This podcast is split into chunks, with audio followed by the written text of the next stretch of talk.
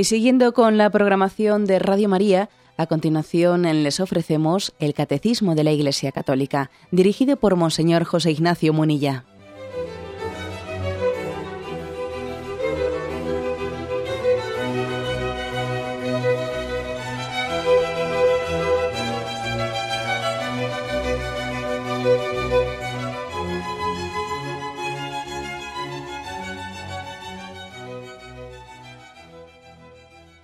Cordial saludo a todos los oyentes de Radio María. Un día más, con la gracia del Señor, proseguimos el comentario del Catecismo de nuestra Madre en la Iglesia.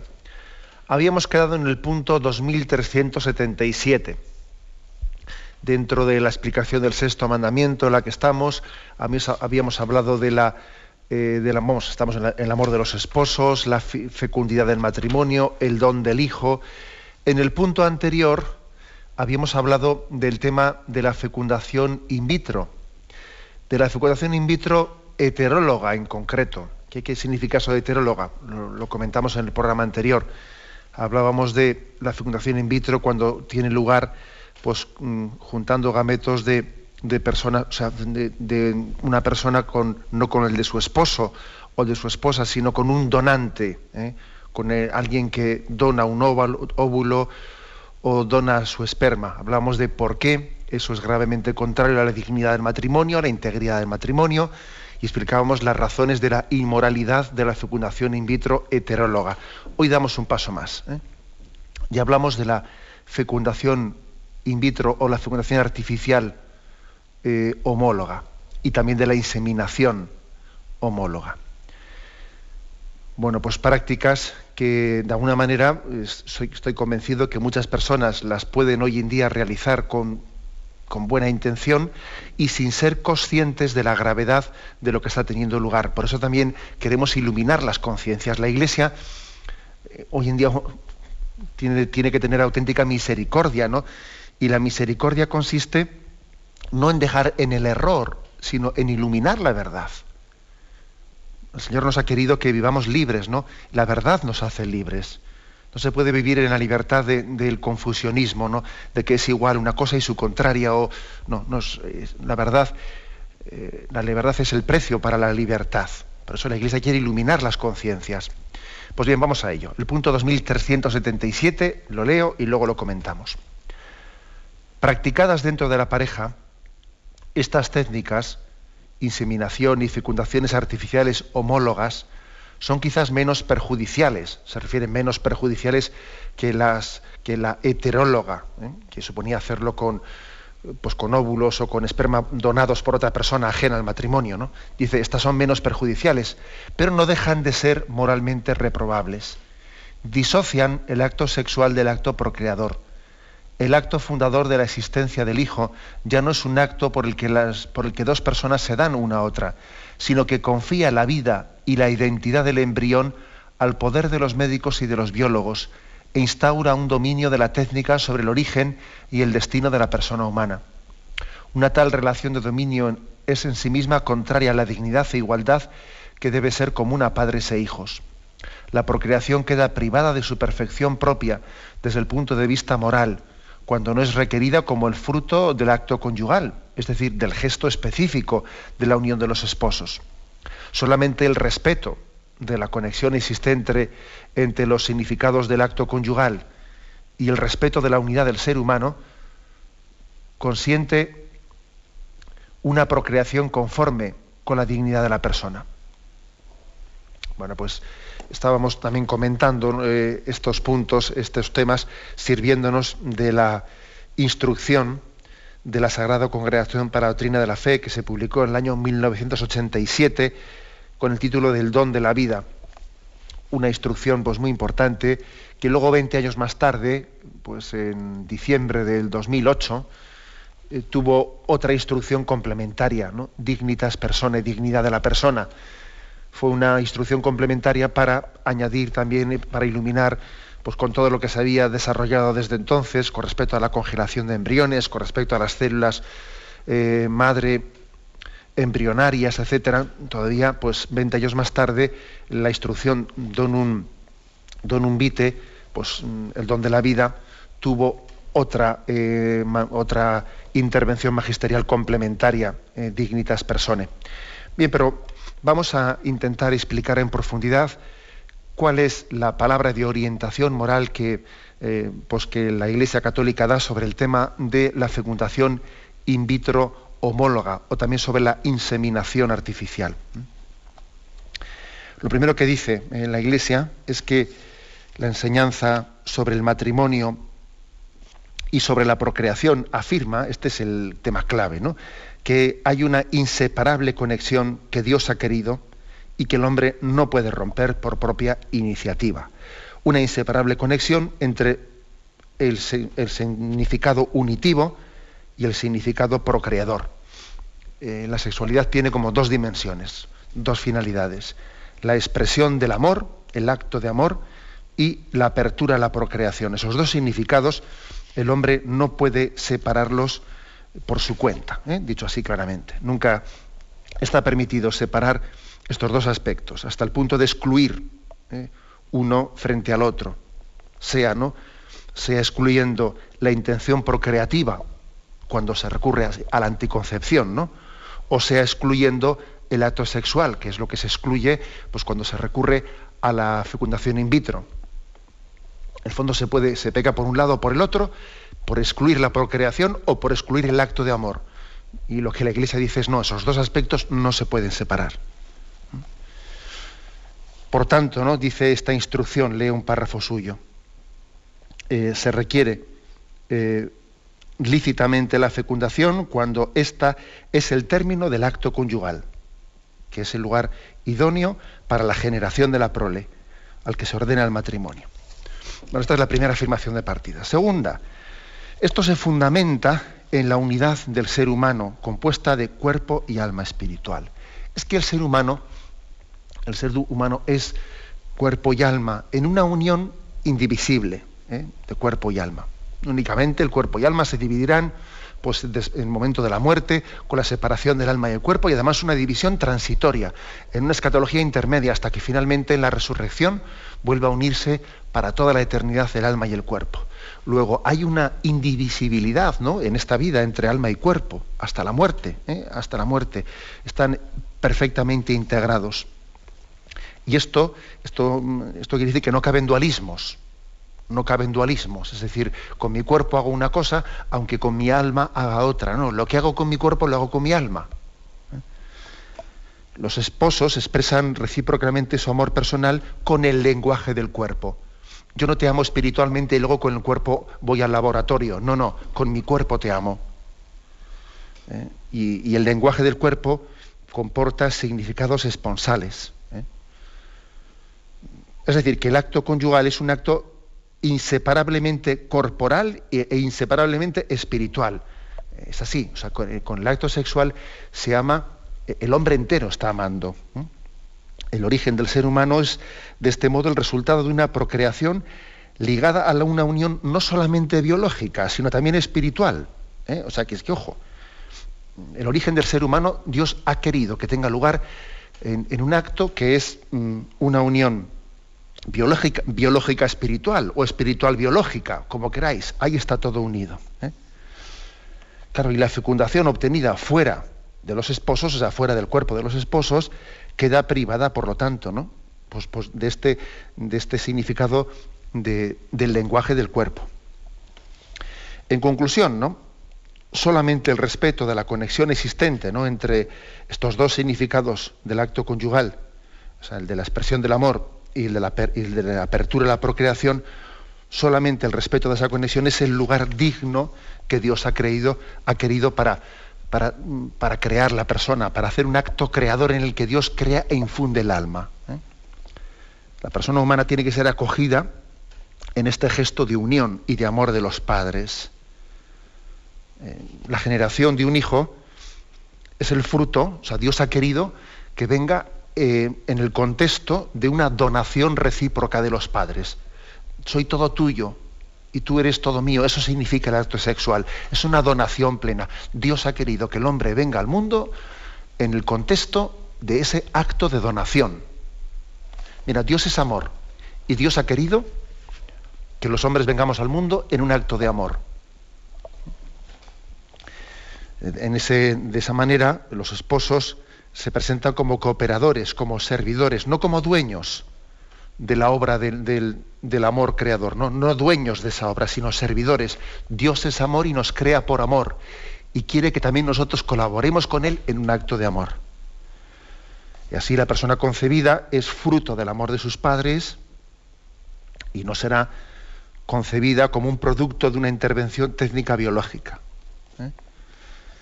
Eh, bueno, esta es la moral, la moral cristiana. Como veis, yo creo que de una de una coherencia tremenda y parte de, claro, de una concepción alta de la dignidad del hombre. ¿eh? Muy alta. De aquí se deriva, bueno, pues que nosotros creemos ciertamente que es ilícita la fecundación homóloga. ¿eh? O sea, es ilícita. Es ilícita porque separa esos dos aspectos. Eh, claro, hay que decir que el deseo de un hijo, o al menos la posibilidad para transmitir la vida, es un requisito necesario ¿eh? desde el punto de vista moral, pero la buena intención de desear un hijo no es suficiente para justificar una valoración moral positiva. Claro, hay personas que les cuesta entender esto. Dicen, yo entiendo más, algunos te dicen, no, yo entiendo más lo de, pues lo de que la anticoncepción esté en contra de, la moral cristiana, porque al fin y al cabo el que recurre a anticoncepción está pues con una mentalidad eh, cerrada a la vida, ¿no? Pero es que el que recurre a la fecundación artificial está a favor, está con una mentalidad abierta a la vida. Luego, no entiendo yo por qué la moral cristiana eh, no acepta esto. Lo de la anticoncepción todavía lo entiendo, pero esto, si el que recurre ahí quiere, quiere abrirse la vida. Sí, pero es que aquí lo dice, ¿no? O sea, la buena intención es muy importante, esa apertura a la vida es necesaria, pero no es suficiente. También los medios, los medios tienen que ser dignos es muy importante que también eh, lo que dijimos, ¿no? De, el fin y los medios. Para que un acto moral sea bueno, no basta con que el fin perseguido sea bueno. También los medios tienen que ser acordes. Entonces el procedimiento de la fecundación in vitro se tiene que juzgar por sí mismo eh, y recibe su calificación moral de, de, sí mismo, no de la buena intención que tenga uno al utilizarlo. ¿no? ¿Eh? Y además hay que recordar que las, todas las circunstancias que rodean a la fecundación in vitro, ¿no? que implican destrucción de seres humanos y lo que nos coloca en contradicción pues, con la doctrina sobre el aborto. ¿no?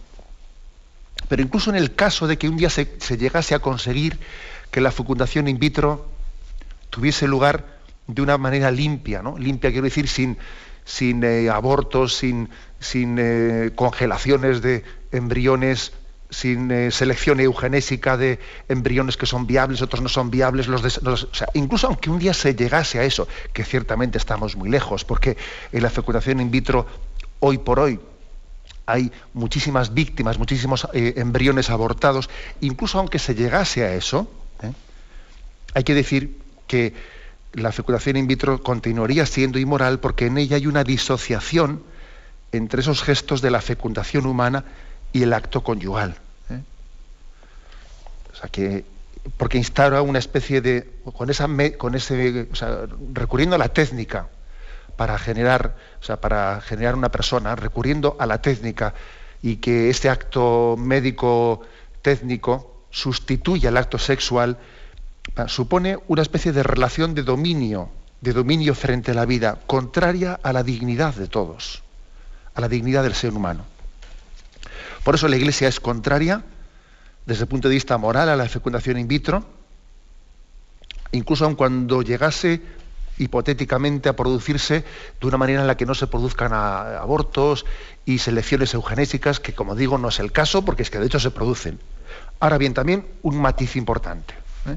Aquí lo dice explícitamente pues aunque la Iglesia no puede aprobar el modo de lograr la concepción humana de la fecundación in vitro, eso no quita para que todo niño que llega a este mundo, un niño que haya sido, eh, que haya sido pues, concebido mediante esa, técnica en un laboratorio, eso no quita para que ese niño no tiene ninguna culpa de ello y Dios se ha comprometido con ese niño también creando un alma, infundiéndosela, aunque, haya, aunque el contexto no haya sido digno, que haya sido indigno. Pero quiere decir que, lógicamente, la Iglesia acoge a ese niño como, como un, don de la bondad divina, aunque nosotros hayamos, lo hayamos concebido de una manera indigna. ¿eh? de una manera similar a como también un niño puede, puede ser concebido indignamente pues fuera del matrimonio o lo que sea y, el niño no tiene culpa de nada ¿eh? y lógicamente tiene que ser educado con los mismos principios de amor cristiano que todo niño que él no tiene lógicamente culpa ninguna bueno pues eh, un punto más, es decir, se añadamos a esto. Bueno, esto es la fecundación in vitro homóloga. ¿Y qué decir de la inseminación? Inseminación artificial homóloga. La inseminación artificial tiene lugar, bueno, pues no en una probeta, sino la inseminación artificial tiene lugar, es decir, introduciendo, ¿no? Introduciendo pues en el, útero de la mujer el esperma de una manera artificial. ¿Eh? o sea, no, concibiendo en una probeta, sino introduciendo ¿no? pues el, esperma, sustituyendo el acto, el acto sexual. ¿no? La inseminación artificial homóloga, dentro del matrimonio, entendemos que, como os podéis imaginar, desde estos presupuestos anteriores que hemos dicho, pues no puede admitirse, salvo en el caso, fijaros bien que lo dice el documento, la instrucción don Umbite, salvo en el caso de que el medio técnico no sustituya el acto sexual, sino que sea una facilitación y una ayuda para que alcance su finalidad natural. Es decir, lo que la moral cristiana admite es que eh, la, mm, bueno, la técnica intervenga una vez realizado el acto sexual o en previsión de que va a realizarse, intervenga para que ese acto sexual sea fecundo, pero no sustituyéndolo. ¿Eh? no sustituyéndolo, ¿no? No para entendernos inseminando a una mujer eh, pues, pues de una manera artificial, sino haciendo que el acto sexual llegue a su término, pues de manera que esos espermatozoides lleguen a fecundar el óvulo, etc. ¿eh? es decir, la conciencia moral no prohíbe usar de algunos medios artificiales que están destinados a facilitar el acto natural sino lo que ve, lo que ve como incorrecto, como inmoral, es que la, intervención técnica sustituya el acto, el acto conyugal, el acto de amor. ¿eh? Pues, pues, mediante una técnica que consiste en que alguien recurre a la masturbación, consigue eh, el esperma, ese esperma es inseminado, bueno, pues evidentemente eso está en contra del lenguaje, eh, del lenguaje de donación que tiene el acto sexual. Bien, pues digamos que que este es el, punto, digamos, el punto central ¿no? que se nos explica en el 2377. En el fondo es una, es una invitación también a la humanización de la medicina. La humanización, para que la medicina sea entendida en el respeto de la integridad de la dignidad de la persona. ¿eh? Y también la Iglesia hace, hace un llamamiento a investigadores, a médicos, para que den un testimonio ejemplar de respeto debido al embrión humano y también un respeto al, a la dignidad de la procreación y en respeto de ese acto de, amor que existe entre los esposos. ¿no? Es lógico y urgente que también en nuestros hospitales y en nuestra medicina cuidemos especialmente esto y, y, en el documento Don Umbite se hace un llamamiento para que en los hospitales católicos estos aspectos se cuiden especialmente. Tenemos un momento de reflexión y continuamos enseguida.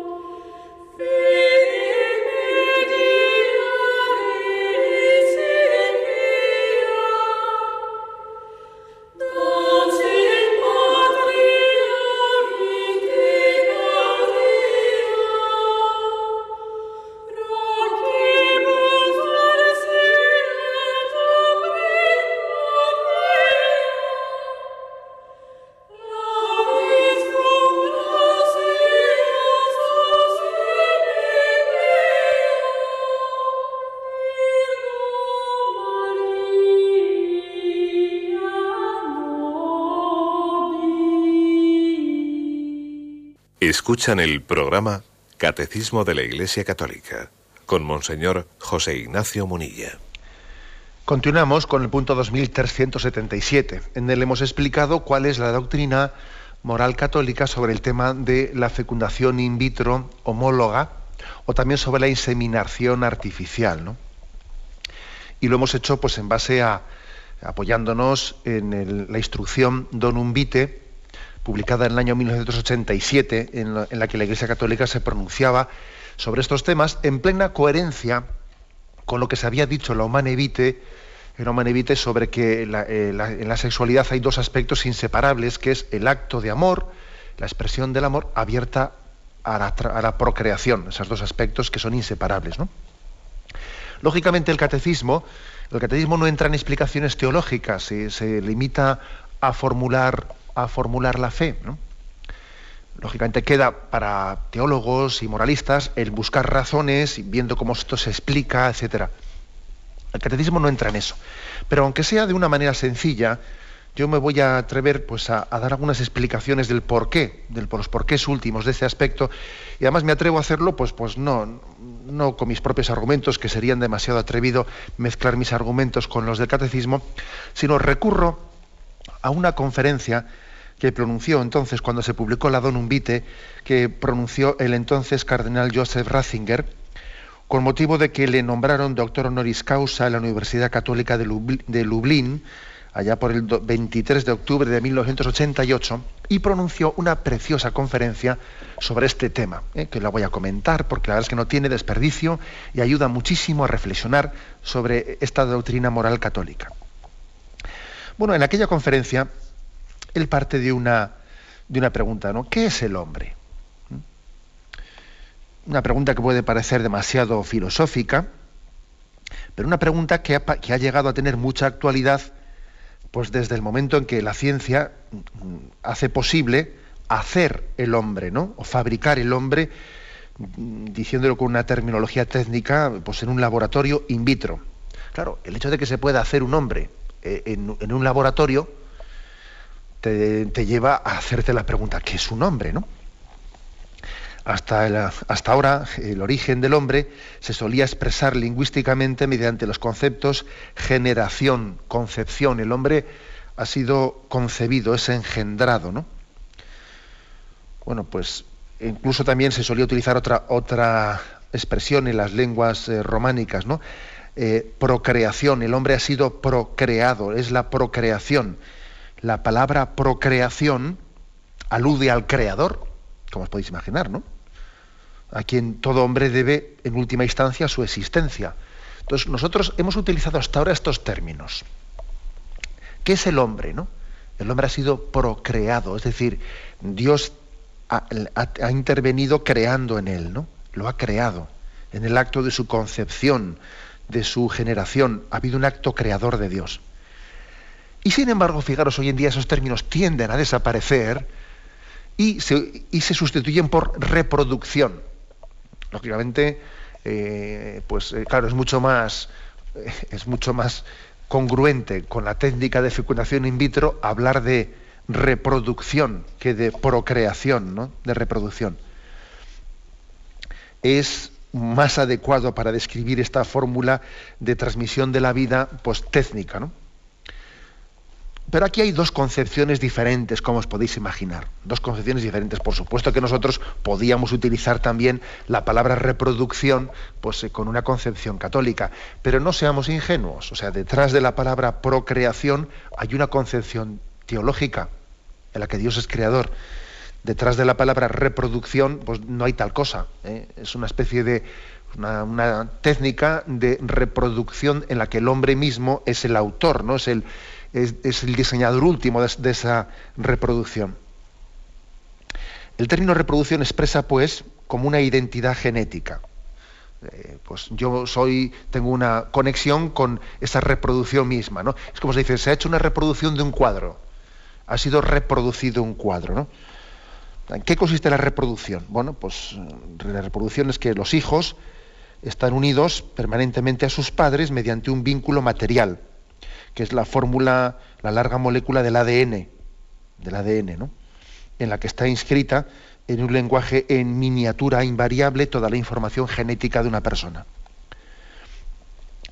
Jerome Lejeune, este famoso biólogo, eh, que fue quien descubrió pues, eh, el gen del síndrome de Down, etcétera, explicando él esto en una conferencia, decía que en la cabeza de un espermatozoide hay como un metro de ADN dividido en 23 fragmentos.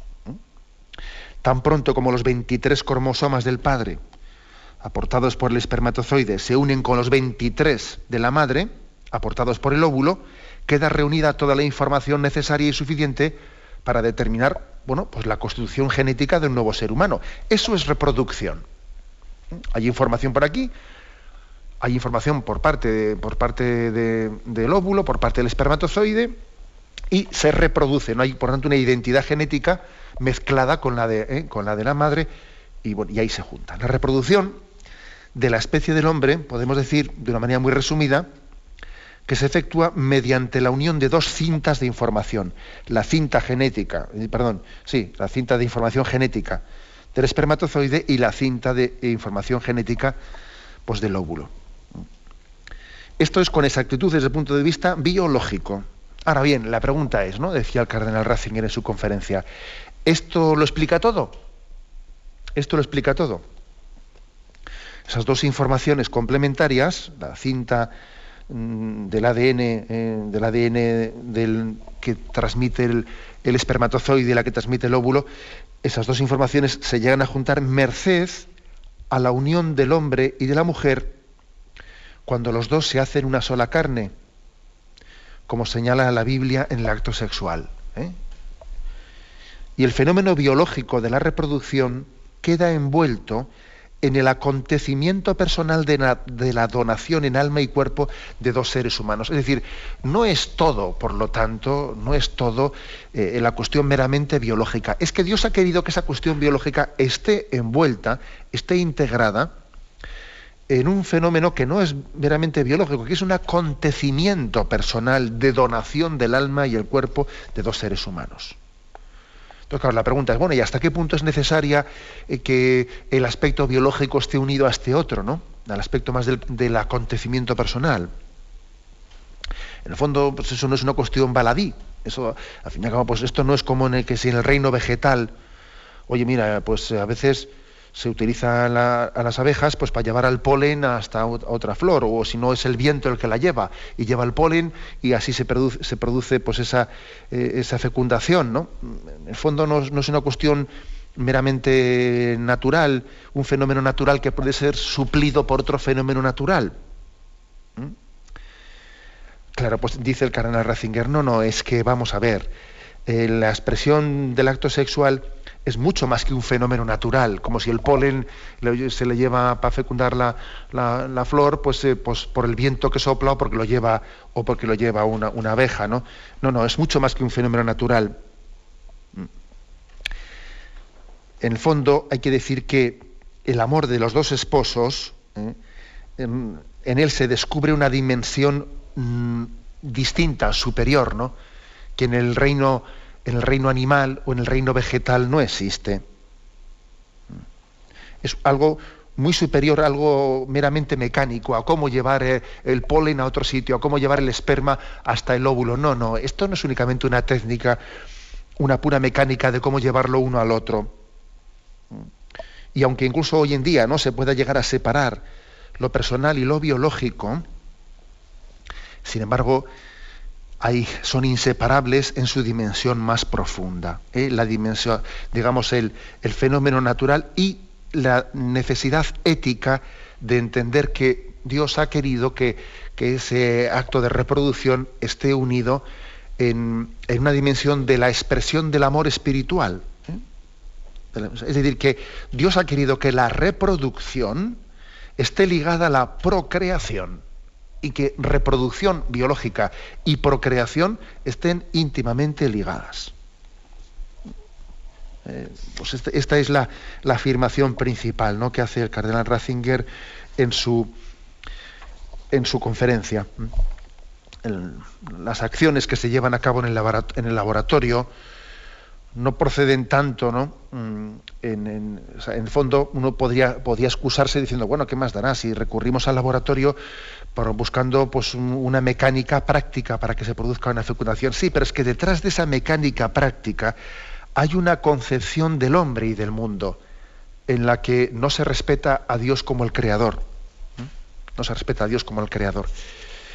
Eh, esta es una, afirmación importante. Aquí el cardenal Ratzinger en su conferencia pues, hace referencia a ese famoso libro del año 1932 de Huxley, de Un Mundo Feliz, en el cual se planteaba, ¿no? se, describía con una especie de profecía tremenda ¿no? en aquel libro de Un Mundo Feliz, pues cómo era un mundo en el que el acto libre y la entrega sexual había sido sustituida por la técnica. ¿no?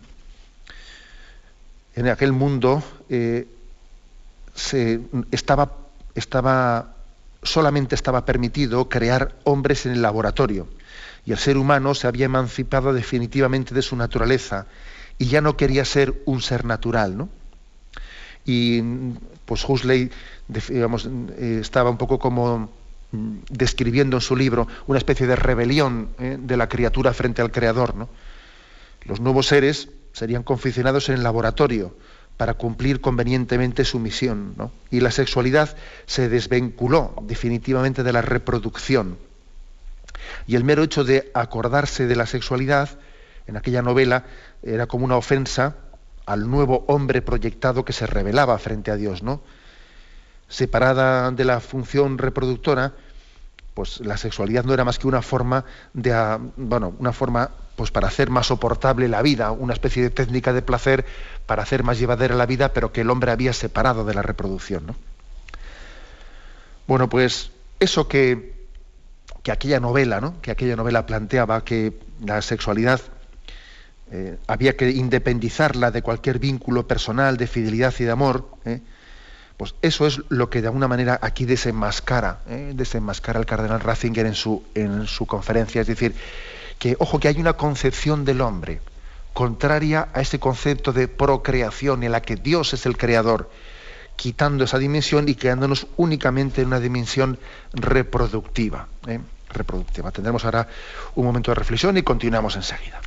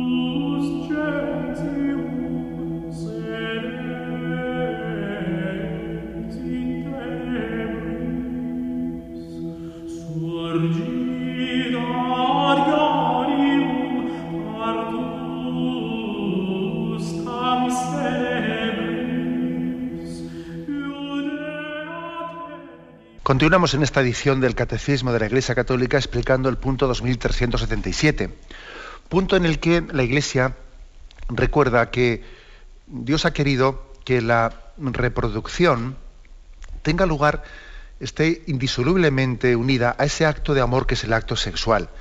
Y explica por qué es inmoral eh, desde, desde el punto de vista del cristianismo, porque es inmoral la concepción in vitro o la inseminación artificial, porque está disociando la procreación del acto sexual de amor.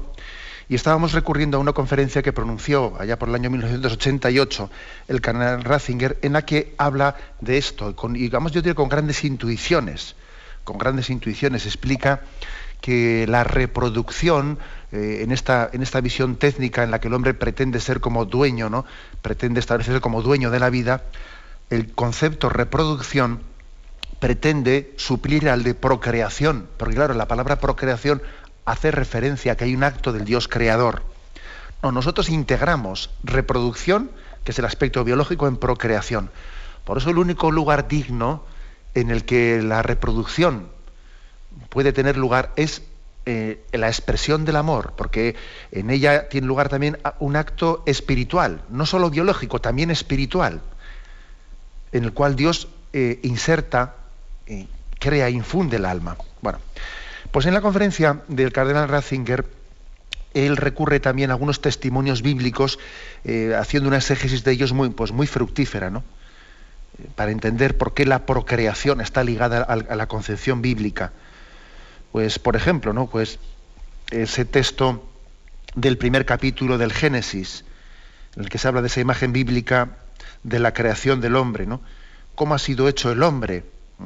El Señor son imágenes imágenes mm, pues muy intuitivas, ¿no? El propio San Gregorio de Nisa y Juan Pablo II y, bueno, pues ha habido muchas, muchos padres de la Iglesia que han, han reflexionado sobre las imágenes bíblicas del Génesis viendo el significado teológico que encierran, ¿no? Allí se habla de cómo el Señor cogió con sus manos, ¿no? Formó nuestro cuerpo con sus propias manos. La imagen de la mano de Dios moldeando al hombre, se, corresponde con la afirmación del relato de la creación del Génesis. Hagamos al hombre a nuestra imagen y semejanza. Solamente del hombre dice, fijaros eso de que Dios moldeó con su mano. El resto de la creación no dice que Dios la moldease con su mano, lo dice del hombre. Y en ellos se está subrayando esa especie de, de relación tan especial que tiene eh, el hombre con Dios. Solamente Él es imagen y semejanza hay una novedad eh, irreductible a la mera reproducción, porque ha habido una procreación, o sea, Dios ha moldeado con su propia mano. Cada ser es nuevo en su comienzo. Dios lo ha hecho nuevo, lo ha hecho con su mano. Más importante todavía que esta afirmación es el hecho de que se afirme Dios los creó hombre y mujer. O sea, Dios formó al hombre con su mano, pero los creó hombre y mujer.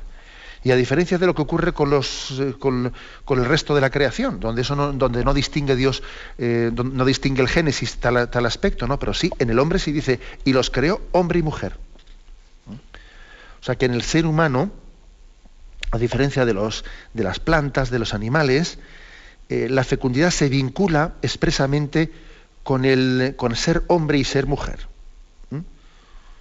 Y dado que el mismo Dios entra al juego, entra en juego, él, él crea con su mano, eh, pues podríamos decirlo, que el transporte de los cromosomas no se puede realizar de cualquier forma. Que una creación debe de tener un lugar digno para que Dios realice su acto. Y es la unión del hombre y la mujer en la que se hacen una sola carne. Dios los creó hombre y mujer. Y ya no seréis dos, sino una sola carne. Hay aquí, como veis, un lugar eh, en el que Dios ha querido que tenga lugar ese, ese misterio de procreación. Y además, ¿qué significa ese término bíblico de ya no serán dos, sino se no será una sola carne? ¿no? Pues, no sé, es un, un lenguaje misterioso, pero la profunda unidad del hombre y la mujer es considerada como un rasgo definitivo del ser humano, como un ámbito en el que se cumple la misión creadora encomendada al hombre. Ya no seréis dos, seréis una sola carne. En ese ámbito de unión se le encomienda eh, pues esa, esa procreación. Otros textos más bíblicos de los, de los cuales el, el, cardenal Ratzinger hacía en el año 1988 esta exégesis. Pues por ejemplo, en el Antiguo Testamento, la unión sexual del hombre y la mujer se designa con la palabra conocer. Adán conoció a su mujer Eva es, un término bíblico para hablar de la unión sexual. Y el empleo de esta palabra, para referirse al acto sexual, revela que la relación corporal del hombre y la mujer no es algo meramente fisiológico, sino que hay un encuentro personal. Por eso dice que le conoció a su mujer, es un encuentro personal. De nuevo se pone de manifiesto la unión inseparable entre las dimensiones del ser humano, ¿no? Eh, la trabazón de todas ellas con la peculiaridad del ser humano. ¿eh? Por eso, eh, por eso la procreación solamente y la reproducción solamente puede tener lugar en la expresión del acto de amor, porque eso es conocer a su mujer. una fecundación artificial en un laboratorio no es el lugar para que tenga lugar ese misterio de conocimiento de su mujer o de su marido. Más textos bíblicos que refiere ¿no? el cardenal Ratzinger en esta conferencia. Pues mm, eh, en la Biblia se presenta el nacimiento del hombre en estos, en estos términos. Por ejemplo, Salmo 119. Tus manos me hicieron y me formaron. Job 10.8. Tus manos me hicieron y me formaron, me cuajaste como queso. Fijaros qué curioso esto, ¿no? Me moldearon como el barro, es decir, que lo que se decía de Adán también se dice de todos nosotros en la Sagrada Escritura. La imagen para describir el origen de Adán vale para todos los hombres. Cada uno de nosotros, no solo Adán el primero, cada uno de nosotros hemos sido moldeados con las manos de Dios. Cada hombre es Adán, o sea, cada uno tiene un comienzo nuevo. El origen de cada hombre es la creación de Dios en el origen de cada uno de nosotros hay una procreación, no solo una reproducción. Hay un acto creador de Dios. es impresionante, ¿no? Esta, esta, reflexión bíblica. Y añadimos a esto una última palabra, ¿no? que, termina un poco de, de presentarnos ante este misterio. Eva, Eva prorrumpió, según el relato bíblico, en un grito de júbilo he alcanzado de Yahvé un varón. Cuando ella se vio, se vio madre que llevaba un hijo en sus entrañas, expresó esta, esta lo tenéis en Génesis 4.1, he alcanzado de Yahvé un varón. ¿eh? La verdad es que eh, ese grito supone una clara conciencia de que la procreación y el nacimiento del hombre tiene lugar bajo una especial presencia de Dios. Dios me ha dado un hijo, he alcanzado de él un hijo, ¿no? Que son acontecimientos que exceden al ser humano. Y que pues hay, toda una, una, concepción teológica de lo que hay detrás, ¿no? Bueno, así pues, ¿no? Mm, a través de la procreación y el nacimiento eh, tiene lugar la creación. ¿Y de aquí qué es lo que se deriva? Bueno, pues lo que se deriva es que nosotros no hablamos de mera reproducción, reproducción asistida, no, no, hablamos de procreación. Y en esa procreación hay una colaboración entre el hombre y Dios para la transmisión de la vida. Y Dios ha querido que el fenómeno biológico tenga lugar en un acto espiritual, ¿eh? en un acto espiritual, como lugar digno para que Dios transmita la vida. ¿eh?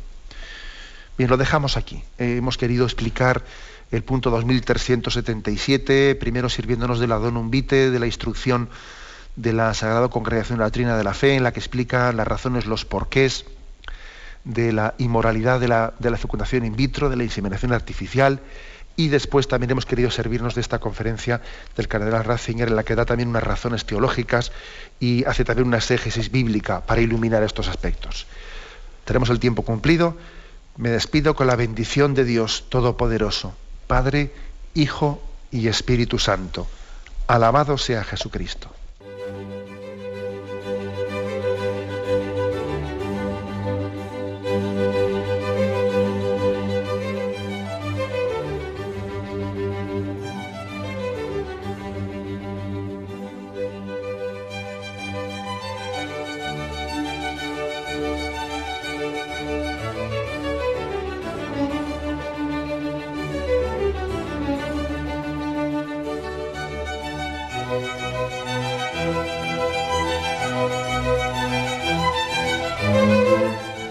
Han podido escuchar en Radio María el Catecismo de la Iglesia Católica, dirigido por Monseñor José Ignacio Munilla.